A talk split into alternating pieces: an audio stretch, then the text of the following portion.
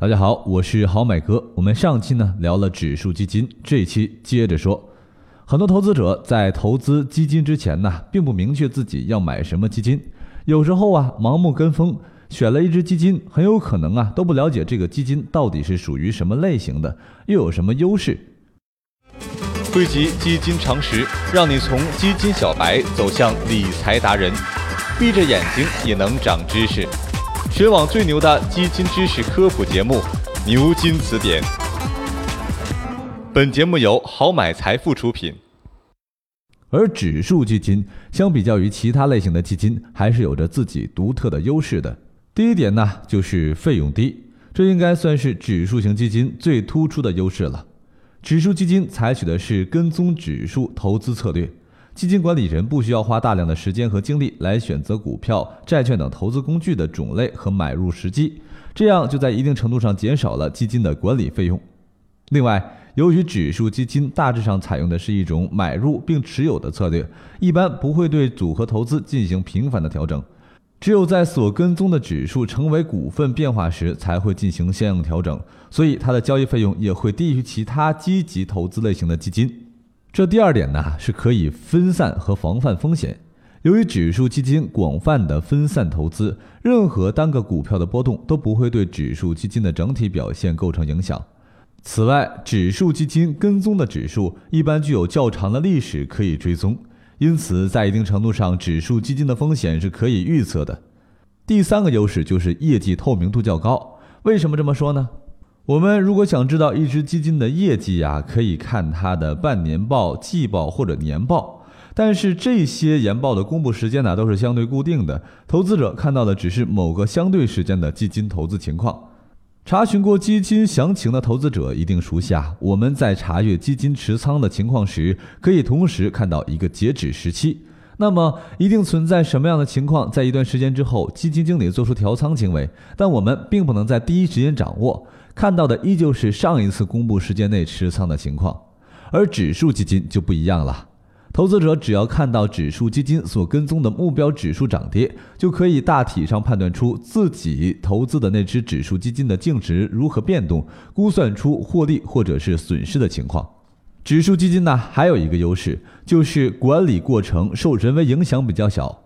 指数基金的投资管理过程，主要是对相应的目标指数进行被动跟踪的过程，而不是频繁的进行主动性的投资。这样，在管理过程中就可以通过较为程序化的交易来减少人为因素的影响。当然了，有了优点，自然也是有缺点的。在任何市场下，指数基金呢都是高仓位的，无法通过基金经理的操作来规避股市的风险。一旦遭遇市场下跌，也会让你捏一把冷汗呐。市场的指数基金越来越多，选择指数基金的难度也越来越大了。投资者在选择基金的时候，的确会有点小迷茫，有点像海底捞针的感觉。好买哥之前也和大家聊过如何挑选基金，指数基金也基本可以遵照那些原则。比如这一点呢，就是要关注基金公司的实力。虽然指数基金属于被动式投资，运作较为简单，但跟踪标的指数同样是个复杂的过程，需要精密计算和严谨的操作流程。不同的基金公司能力不同，所以造成误差大小也不一样。实力较强的基金公司往往能够更加紧密地跟踪标的指数。说到这里呀，不得不普及一个名词，叫做跟踪误差。跟踪误差是基金净值收益率与基准指数收益率之间的差值的标准差。这个差额越小啊，代表指数基金与标的指数有更好的拟合度，同时也说明了基金经理的管理能力更强。而我们在挑选指数基金的时候，也可以注意一下基金费用。上期我们在说指数基金的特点的时候就说过，相对于主动管理型基金，指数基金的优势之一就是费用低廉。但不同的指数基金费用呢又有所差异。但是好买哥呀，还是想提醒一下：虽然我们在基金投资的过程中需要考虑基金费用，但我们更应该关注这只基金是否具备投资价值。千万不要片面追求低费用而盲目的选择不靠谱的基金。关于挑选指数基金，好买哥呀想特别强调一点，就是挑选的准则，那就是需要关注标的指数。指数基金的核心就是在于呀跟踪的指数。挑选指数基金时，了解它所对应的市场就显得十分重要了。如果你看好哪个指数市场的发展趋势，就可以选择以该指数为标的的指数基金。一般来说，标的范围比较广的指数，行业覆盖比较全面，行业离散度比较小，市场代表性好一点，长期表现呢也会更平均稳定一点。